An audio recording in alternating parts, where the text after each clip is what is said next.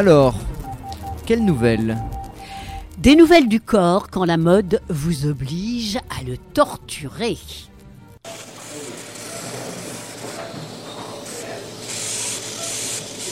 On m'endort et ma bouche se remplit de poussière de lune. Je m'attends à suffoquer sur le vase au lieu de quoi je sombre en douceur et contre toute attente, je respire. J'ai déjà eu cette sensation en rêvant que je respirais sous l'eau. La panique d'abord, puis la résignation et enfin l'euphorie. Je meurs, je ne meurs pas, je fais une chose que je n'aurais jamais cru possible. De retour sur Terre, la chirurgienne U est à l'intérieur de moi, les mains dans mon torse. Ses doigts cherchent. Elle détache de la chair de son enveloppe, se faufile là où elle est la bienvenue en parlant à l'infirmière de ses vacances au Chili. On voulait aller en Antarctique, mais c'était trop cher. Et les pingouins? demande l'infirmière. La prochaine fois, répond la chirurgienne. Avant cela, il y a eu janvier, une nouvelle année, avançant péniblement à travers 60 cm de neige dans une rue déserte. Je passais devant la vitrine d'un magasin où pendaient silencieusement des carillons éoliens, à côté de babioles en forme de sirène, de morceaux de bois flottés et de coquillages trop brillants, enfilés sur le fil de pêche et hors de portée du moindre vent. La ville était totalement morte. Fini la poignée de boutiques encore ouvertes pendant l'arrière-saison pour les randonneurs et autres clients près de leurs sous. Leurs propriétaires s'étaient enfuis à Boston ou New York ou plus au sud, s'ils avaient cette chance. Les magasins étaient fermés pour l'hiver, laissant des marchandises à l'étalage comme autant de tentations. Une seconde ville avait vu le jour à la fois familière et étrangère. C'est pareil chaque année. Les bars et les restaurants ont des horaires secrets réservés aux habitants, les natifs de Cape Cod, qui ont déjà vécu des dizaines d'hivers. N'importe quel soit, en levant le nez de votre assiette, vous découvriez des bibendums qui s'ébrouaient sur le seuil. Vous ne les reconnaissiez qu'une fois débarrassés de leurs multiples épaisseurs. Des gens que l'on avait côtoyés en été devenaient plus ou moins des inconnus dans la lumière élémentaire du jour. Tous étaient seuls, même à plusieurs. Dans cette rue, j'étais sur une autre planète. Jamais les bimbos en bikini et les marchands de tableaux ne connaîtraient cet aspect de la ville, pensais-je.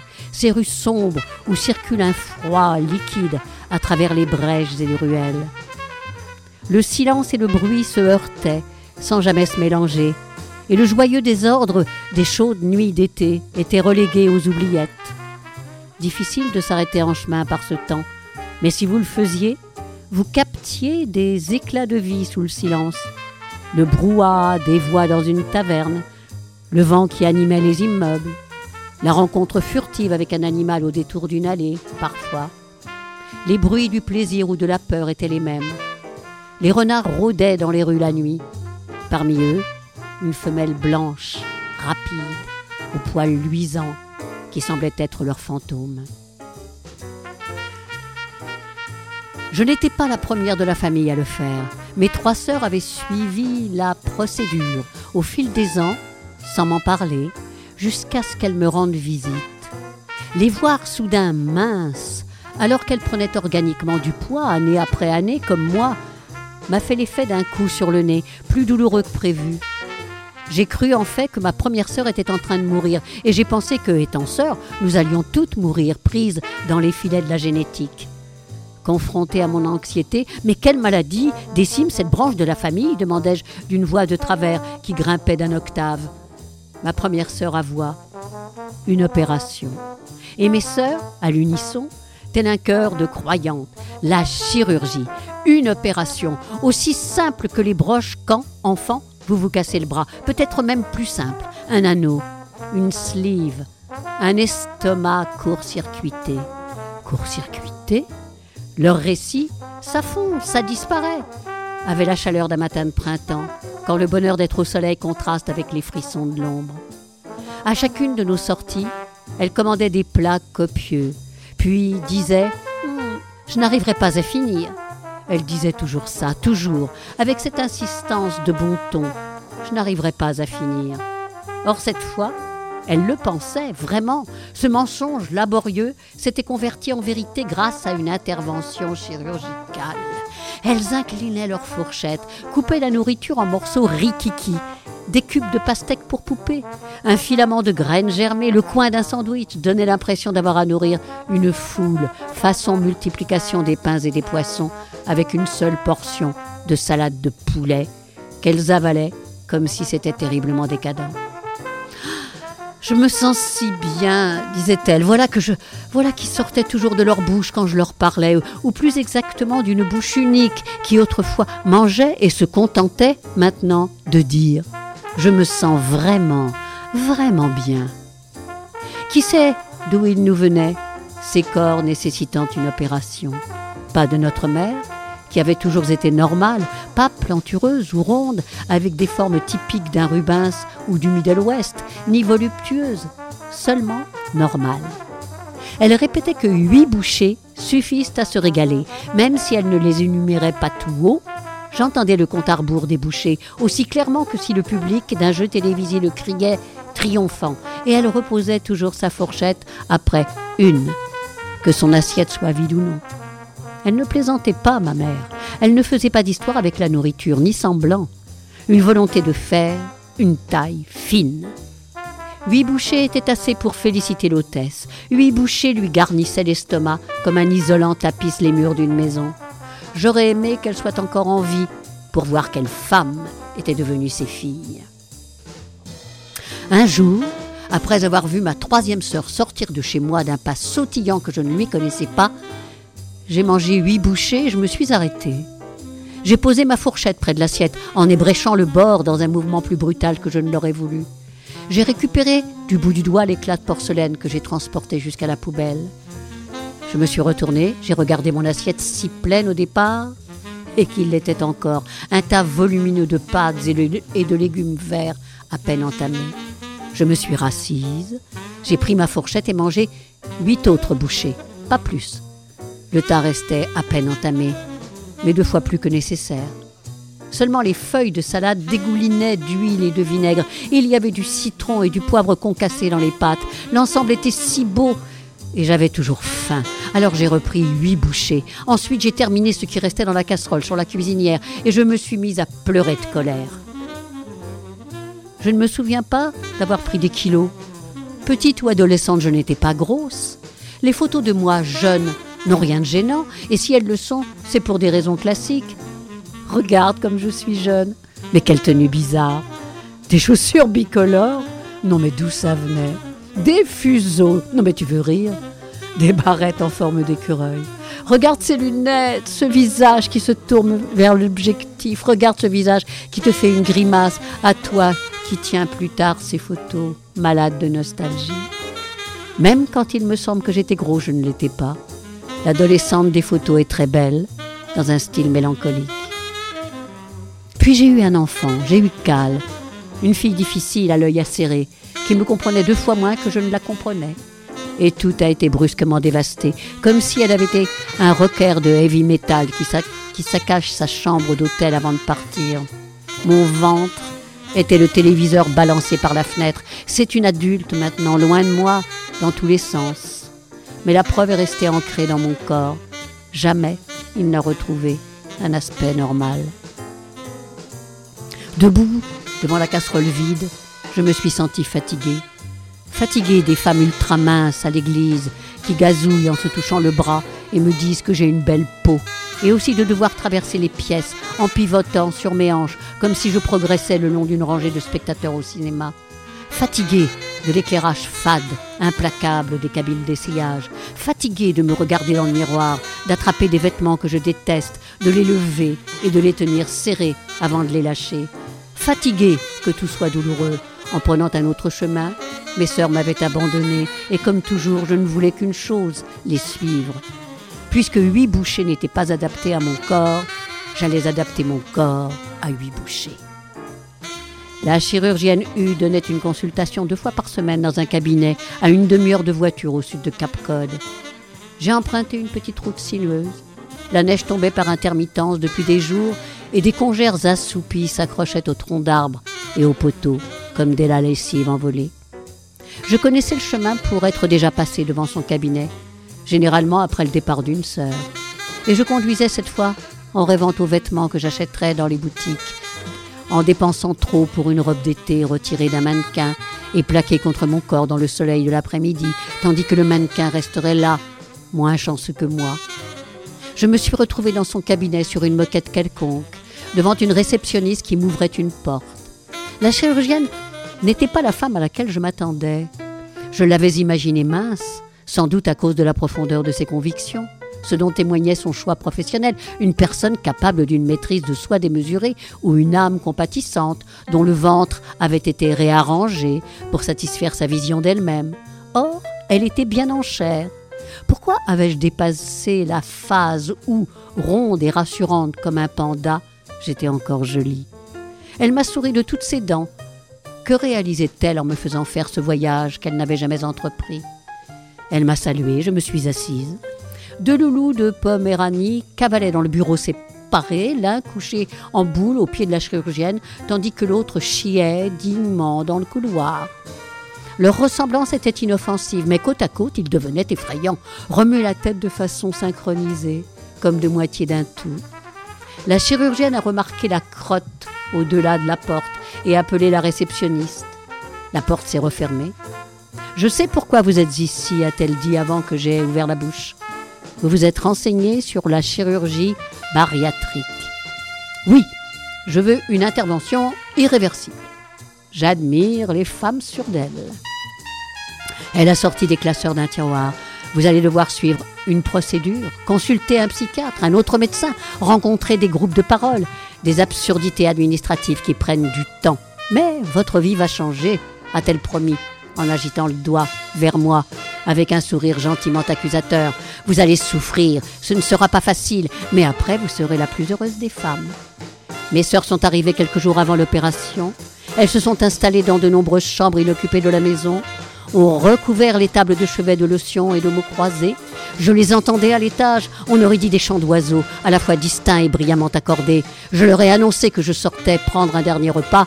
On vient avec toi, a dit ma première sœur. Pour te tenir compagnie, a dit la deuxième. Te soutenir, a dit la troisième. Non, ai-je dit.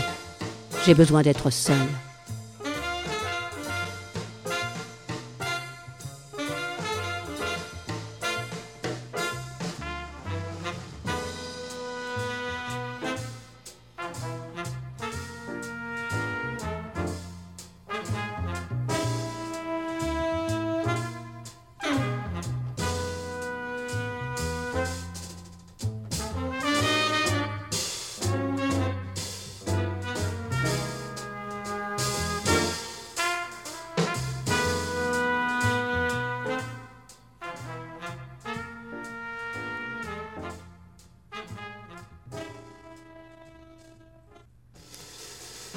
J'ai marché jusqu'à mon restaurant préféré, Salt.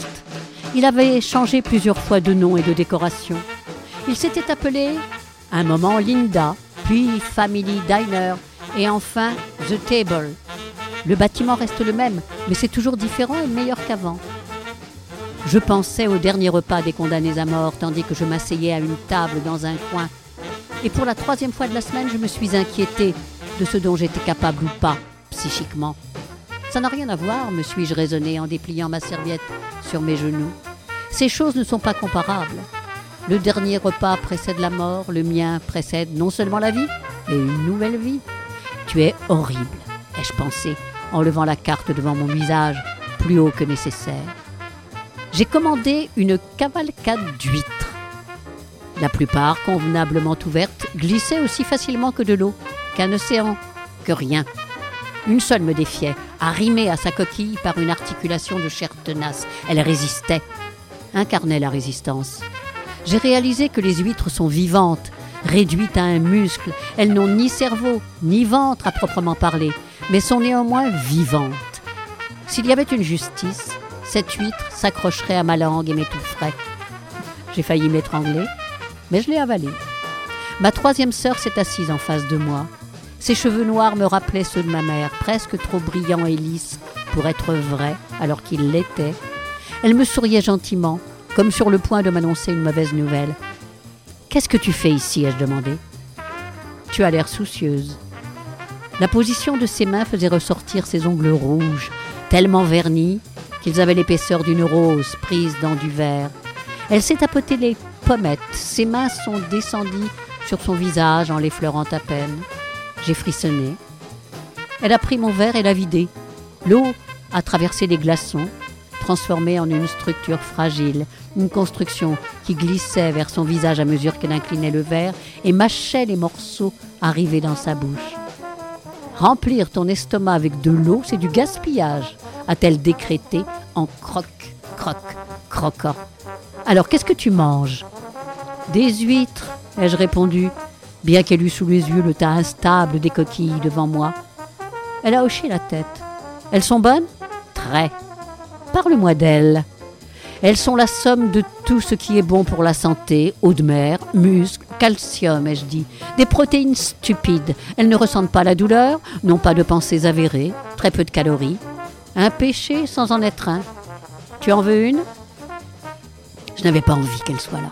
Je voulais lui dire de partir, mais ses yeux brillaient, fiévreux. Ses doigts ont parcouru tendrement le bord d'une coquille. La pile s'est transformée, a doublé de volume en s'écroulant. Non merci. Tu en as parlé à Cal de l'opération? Je me suis mordu la lèvre. Non. Et toi, tu avais prévenu ta fille? Bien sûr. Elle était tellement enthousiaste. Elle m'a envoyé des fleurs. Cal ne sera pas enthousiaste, ai-je dit. Un de ses autres devoirs de fille qu'elle ne remplira pas. Tu penses qu'elle aurait besoin d'une opération, elle aussi Que c'est pour ça? Je ne sais pas. Je n'ai jamais compris les besoins de Cal. Tu crois qu'elle aura une mauvaise opinion de toi? Je n'ai jamais compris ses opinions non plus. Ma sœur a opiné. Elle n'enverra pas de fleurs, ai-je conclu, ce qui était probablement pas nécessaire. J'ai commandé une assiette de frites à l'huile de truffe qui m'ont brûlé la voûte du palais. Ce n'est qu'après avoir ressenti la brûlure que m'est apparu tout ce que j'allais regretter. Je me suis mise à pleurer et ma sœur a posé sa main sur la mienne. J'étais jalouse des huîtres. Jamais elle ne pensait à elle. De retour à la maison, j'ai appelé Cal. Mes mâchoires étaient si serrées qu'elles ont brusquement lâché quand elle a répondu. À l'autre bout, j'ai entendu une voix de femme qu'un doigt sur des lèvres invisibles a fait taire, puis le gémissement d'un chien. Une opération a-t-elle répété? Oui. Mon Dieu Ne jure pas, ai-je dit, moi qui ne suis pas croyante. Mais ce n'est pas un juron. Putain, ça, c'en est un. Mon Dieu, ce n'est pas un juron, c'est une interjection. Et s'il y a bien un moment où il y a de quoi jurer, c'est quand ta mère t'annonce qu'elle va se faire enlever sans raison la moitié d'un de ses organes les plus importants. Elle n'arrêtait pas de parler, ça virait au hurlement. Je chassais les mots comme des abeilles. Traverser l'esprit que tu ne mangeras plus jamais normalement? Pourquoi tu t'énerves? ai-je finalement demandé. Maman, je ne comprends pas pourquoi tu n'es pas en paix avec toi-même.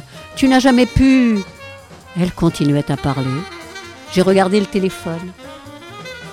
À quand remontait l'aigreur de ma fille? Je ne me souvenais pas du revirement, du passage de la gentillesse à une colère rance. Elle était constamment furieuse, multipliait les accusations, sans cesse elle me faisait la morale. Mes péchés étaient innombrables. Pourquoi je ne lui avais pas appris le féminisme? Pourquoi je persistais à ne rien comprendre? Et ça, c'est la cerise sur le gâteau. Non, un mauvais jeu de mots. La nourriture infuse le langage comme tout le reste, du moins comme tout devrait l'être. Elle était furieuse, j'étais heureuse de ne pas lire dans ses pensées, elle m'aurait brisé le cœur. La communication a été coupée, elle m'avait raccroché au nez. J'ai reposé le téléphone et découvert que mes sœurs m'observaient sur le pas de la porte. L'une avait l'air suffisant, les deux autres compatissaient. Je me suis éloignée. Pourquoi Cal ne comprenait-elle pas? Son corps était jeune, souple, même s'il n'était pas parfait. Elle pouvait s'affranchir de mes erreurs, se libérer en prenant un nouveau départ. Je ne savais pas me contrôler, mais demain, je n'aurais plus à le faire et tout irait bien à nouveau. Le téléphone a sonné. Cal me rappelait? Non, c'était ma nièce. Elle vendait des assortiments de couteaux pour reprendre des études et devenir... J'ai raté cette partie, mais elle était payée pour me parler des couteaux. Alors je l'ai laissé faire son numéro, point par point. Et j'ai acheté un couteau à fromage avec une lame spéciale. Comme ça, le fromage ne colle pas à la lame, tu vois Dans la salle d'opération, j'étais ouverte au monde. Pas réellement ouverte, pas encore. Tout demeurait soudé à l'intérieur, mais j'étais nue, hormis la blouse à l'imprimé discret, qui n'enveloppait pas entièrement mon corps. Attendez, ai-je dit. La main posée sur la hanche, j'ai appuyé dessus légèrement. Je tremblais sans savoir pourquoi. J'étais sous perfusion et grâce à cette perfusion, je serais bientôt détendue et emportée très loin.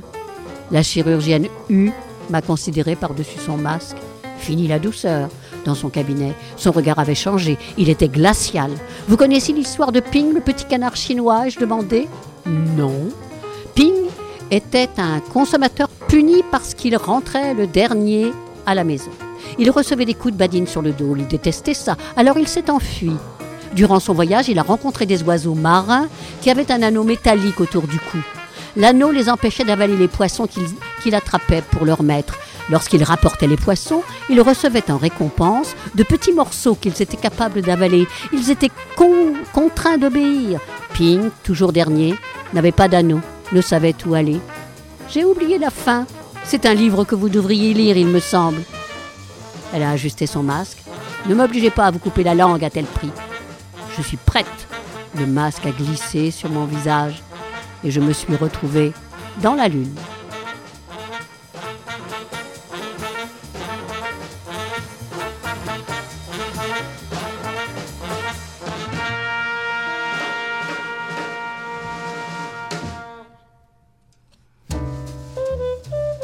Je dors. Je dors je n'ai pas été aussi paisible depuis longtemps.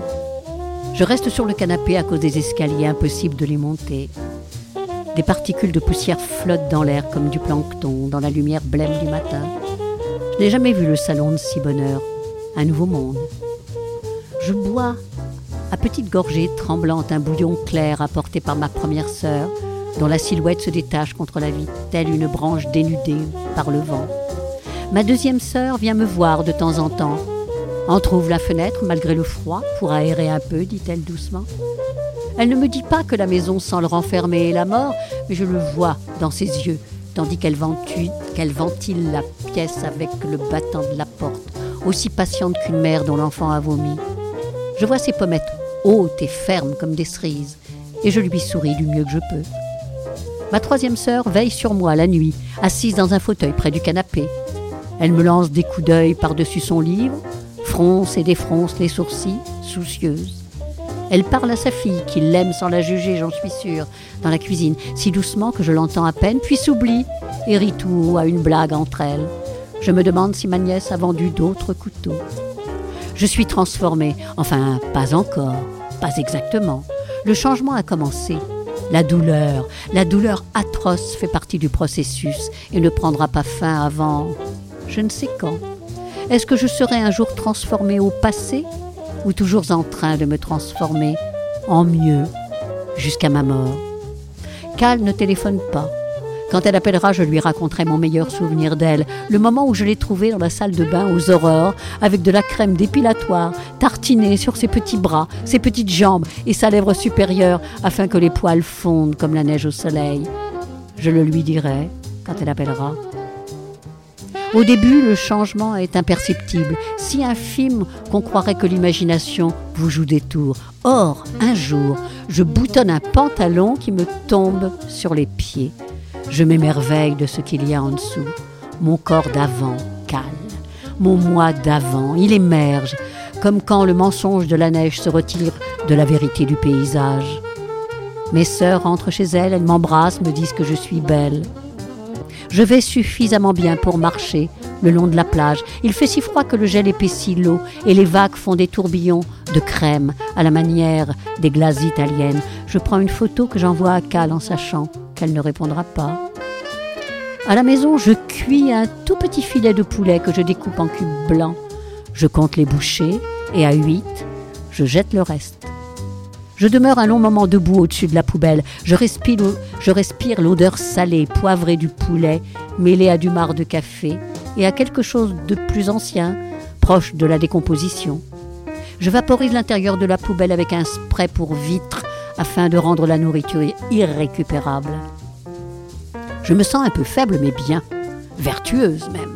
Avant, j'aurais pensé, le manque m'aurait fait grimper au mur, maintenant je me sens légèrement vide et comblée. Cette nuit-là, quelque chose de petit au-dessus de moi me réveille. Et avant d'émerger du sommeil, je crois que c'est ma fille troublée par un cauchemar, ou qu'il est tard et que j'ai trop dormi. Mais quand mes mains échangent la chaleur de la couette contre l'air froid, il fait parfaitement noir.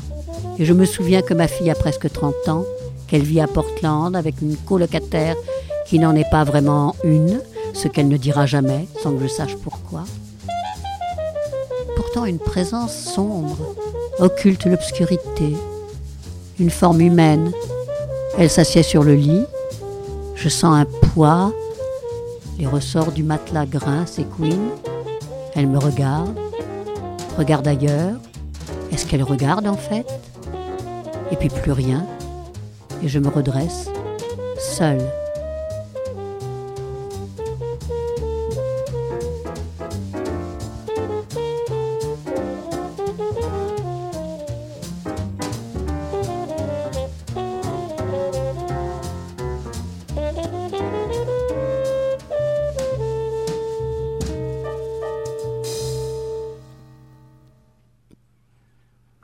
Alors que je me familiarise avec mon nouveau régime, régime définitif qui ne cessera qu'avec moi, quelque chose bouge dans la maison. Je pense d'abord à des souris, mais c'est plus grand, plus autonome. Les souris trottent dans les cloisons et surgissent des trous sans qu'on s'y attende. On les entend gratter quand elles dégringolent, terrifiées derrière les portraits de famille. Cette chose occupe résolument les recoins secrets de la maison. Sa respiration est audible si je colle l'oreille contre le papier peint. Au bout d'une semaine, j'essaie de lui parler. S'il te plaît, dis-je, qui que tu sois, sors. Je voudrais te voir. Rien. Je ne sais si j'éprouve de la peur ou de la curiosité ou bien les deux. J'appelle mes sœurs et je leur raconte. C'est peut-être mon imagination, mais est-ce que vous entendiez quelque chose vous aussi après, chez vous? Une présence? Oui, dit ma première sœur, ma joie dansait dans la maison comme un enfant et je dansais avec elle. On a failli casser deux vases un jour. Oui, dit ma deuxième sœur, ma beauté intérieure était libérée et se prélassait dans les taches de soleil, comme un chat qui fait sa toilette. Oui, dit ma troisième sœur, mon ancienne honte se dérobait, une ombre à l'autre, comme si, comme il se devait. Ça disparaîtra après un moment, tu ne t'en apercevras même pas. Un jour, ce sera parti. Je raccroche et j'essaie d'éplucher un pamplemousse à la main, une tâche impossible. L'écorce adhère aux fruits et entre les deux, une peau épaisse refuse de se détacher de la chair. Je finis par prendre un couteau et trancher les calottes écorces. Puis je fais un cube du pamplemousse que j'ouvre avec mes doigts. J'ai l'impression de disloquer un cœur humain. Le fruit est délicieux, fondant. J'avale huit bouchées, et quand la neuvième touche mes lèvres, je l'éloigne et la triture dans ma main, comme si je froissais une vieille recette. Je range le demi-pamplemousse restant dans un Tupperware, je ferme le frigo, même là je l'entends derrière moi, au-dessus de moi, trop grand à percevoir, trop petit à voir. À 20 ans, j'habitais dans un logement où vivaient des insectes, et j'avais aussi la sensation que des êtres invisibles se déplaçaient dans l'obscurité de manière coordonnée. Si je ne voyais rien en allumant la lumière au petit matin, il me suffisait d'attendre. Dès que mes yeux s'étaient adaptés, je le découvrais, le cafard, qui au lieu de d'étaler en deux dimensions sur l'étendue béante du mur blanc, restait perché au bord d'un placard, en sondant continuellement l'air de ses antennes. Il éprouvait le désir et la peur en trois dimensions. Il était moins vulnérable là, encore que, pas tant que ça, m'étais-je dit, alors que j'essuyais ses entrailles sur le contreplaqué. De la même façon, aujourd'hui, quelque chose remplit ma maison, quelque chose qui remue sans cesse, qui ne parle pas mais respire. Je veux savoir ce que c'est sans savoir pourquoi. J'ai fait des recherches, dit Cal. La ligne est mauvaise, on dirait qu'elle appelle d'un endroit où le signal est faible, et non de chez elle. Je cherche à entendre la voix de l'autre femme, qui est toujours en arrière-fond et dont je n'ai jamais su le nom. Tiens, tiens, une revenante, dis-je. Je me contrôle pour une fois. Sa voix, d'abord coupante, s'adoucit. Je reconnais pratiquement le discours suave de sa psy. Elles ont dû élaborer ensemble un programme auquel elles se conforment. J'éprouve une bouffée de colère. Je m'inquiète parce que, dit-elle, puis elle se tait. Parce que Parfois il y a des complications. C'est fait, Cal. C'est fait depuis des mois. Ça ne sert à rien. Est-ce que tu détestes mon corps, maman? Le chagrin éclate dans sa voix. Elle semble au bord des larmes. Tu détestais le tien, manifestement, et le mien ressemble au tien avant. Arrête. Tu crois que ça va te rendre heureuse, mais tu te trompes, dit-elle. Je t'aime. Tu m'aimes tout entière? C'est à mon tour de raccrocher et de débrancher le téléphone après un moment de réflexion. Qu'elle essaie sans doute de rappeler, tant pis. Je rebrancherai quand je serai prête à lui parler. Je suis réveillée par un bruit. On dirait un vase brisé à l'envers. Des milliers de fragments de céramique se rassemblent dans un murmure pour reprendre une forme sur du bois dur. Depuis ma chambre, ça paraît venir du couloir. Du couloir, ça a l'air de venir de l'escalier, puis d'en bas, de l'entrée, de la salle à manger, du salon, plus bas encore, et je me retrouve en haut, des marches de la cave. Et en bas, dans le noir, quelque chose se traîne. Mes doigts s'enroulent autour de la chaîne à billes pendue à l'ampoule nue et je tire. La chose est là, par terre. Elle se ratatine sur le ciment dans la lumière, s'éloigne en s'enroulant sur elle-même. Je pense à ma fille, plus jeune, c'est l'image qui me vient en premier. Un corps prépubère, sans squelette. Ça doit peser dans les 40 kilos. C'est trempé. Oui, c'est ça. Ça dégouline. Je descends. Et de près, ça a l'odeur d'un toast chaud. Ça ressemble à des vêtements bourrés de paille sous le porche d'une maison un soir d'Halloween, à une silhouette vaguement humaine confectionnée avec des oreillers pour favoriser une escapade nocturne. J'ai peur de l'enjamber. J'en fais le tour en admirant le reflet de mon nouveau visage dans le les réservoirs d'eau chaude. Et je l'entends, des sanglots étouffés, suspendus. Je m'agenouille. C'est un corps dépourvu de l'essentiel, ni estomac, ni os, ni bouche, rien que des rondeurs molles. Je m'accroupis et lui caresse l'épaule, ou ce que j'imagine être son épaule. La chose se retourne et me regarde. Elle n'a pas Dieu et pourtant elle me regarde. La créature me regarde. Elle est affreuse mais honnête, grotesque mais réelle. Je secoue la tête. Je ne sais pas pourquoi je voulais te rencontrer, dis-je. J'aurais dû me douter. Elle se recroqueville un peu plus. Je me penche et murmure à l'endroit probable de son oreille. Tu n'es pas la bienvenue, dis-je. La masse se plisse dans un tremblement. J'ai conscience de lui donner des coups de pied, seulement au moment de le faire. Elle ne sent rien et moi non plus, sauf qu'apparemment elle durcit avant que mon pied ne l'atteigne, ce qui rend chaque nouvelle attaque plus jouissive. Je triture un muscle à l'aide d'un balai, je l'enfonce, je tire, l'enfonce, et quand le manche se casse à l'intérieur, je m'agenouille et j'extrais des de corps flasques que je jette contre le mur, et je ne me rends compte que je criais que lorsque j'arrête. J'aimerais qu'elle se défende, ce qu'elle ne fait pas.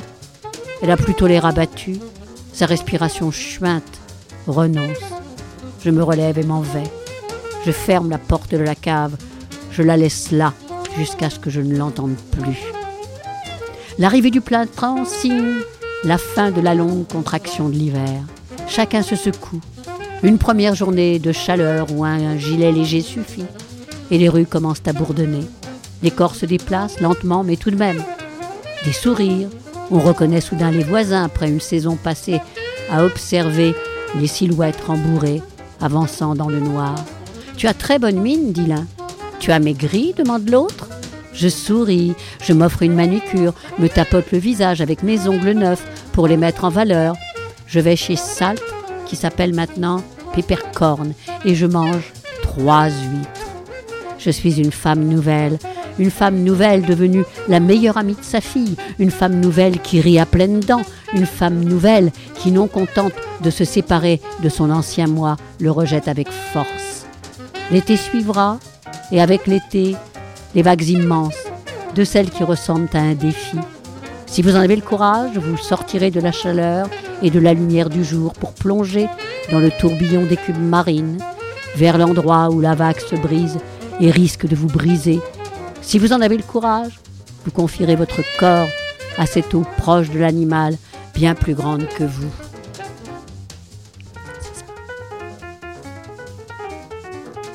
Parfois, quand je suis assise, je l'entends dans le silence gargouiller sous les lattes du plancher. Elle dort dans mon lit pendant que je vais à l'épicerie, et à mon retour, quand je claque la porte, des pas feutrés glissent au-dessus de ma tête. Je sais qu'elle est là, mais nos chemins ne se croisent jamais. Elle dépose des offrandes sur la table basse, épingles de sûreté, bouchons de champagne, bonbons emballés dans de la cellophane, décorés de fraises. Elle se vautre dans ma lessive sale et laisse des traînées de chaussettes et de soutien-gorge jusqu'à la fenêtre ouverte. Elle explore l'air et les tiroirs. Elle met en évidence les étiquettes des boîtes de soupe et essuie les constellations de café séché sur le carrelage de la cuisine. Son parfum se répand dans le linge. Elle est présente même quand elle n'est pas là. Je ne la reverrai qu'une fois. Je mourrai le jour de mes 79 ans. Je me réveillerai de bonheur à cause d'une voisine qui parle trop fort de ses roses à une autre et de la visite annuelle de Cal et de sa fille, à cause aussi d'une petite faim et d'une énorme pression sur ma poitrine. Bien qu'elle augmente et m'étreigne, je percevrai ce qui se passe sous ma fenêtre. Un cycliste qui brinque valet sur le béton, un renard blanc se retranchant dans les broussailles, le roulement lointain de l'océan. Je penserai, c'est ce qu'avaient prédit mes sœurs. Je penserai, elle me manque pourtant. Je penserai, je vais enfin savoir si ça valait la peine. La douleur deviendra insoutenable jusqu'à ce qu'elle cesse, qu'elle se relâche et que je me sente mieux que je ne l'ai été, que je ne l'ai été depuis longtemps. Ce sera le calme absolu, troublé seulement par les battements d'ailes d'une abeille contre la moustiquaire, le craquement d'une latte de plancher. Des bras me soulèveront de mon lit, ces bras. Ils auront la douceur maternelle de la pâte et de la mousse, une odeur familière, je serai submergé de honte et de chagrin. Je regarderai l'endroit où doivent être ses yeux, j'ouvrirai la bouche pour l'interroger, et je comprendrai que la question contient la réponse. En m'aimant alors que je ne l'aimais pas, en étant abandonnée par moi, elle est devenue immortelle. Elle me survivra cent millions d'années, plus même. Elle survivra à ma fille, à la fille de ma fille, à elle et ses semblables fourmilleront sur terre avec leurs contours indéfinis et leurs destins occultes.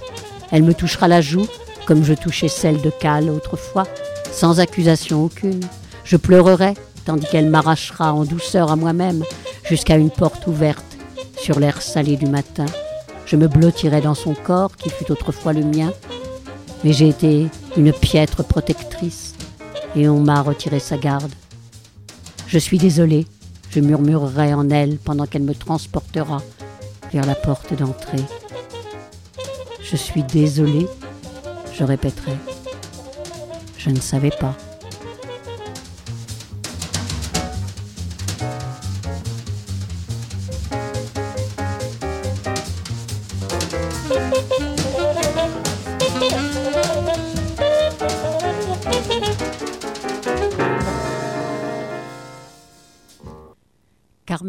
Maria Machado est une jeune écrivaine américaine de 33 ans.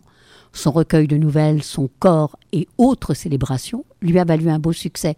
J'espère que vous avez aimé. Huit bouchées.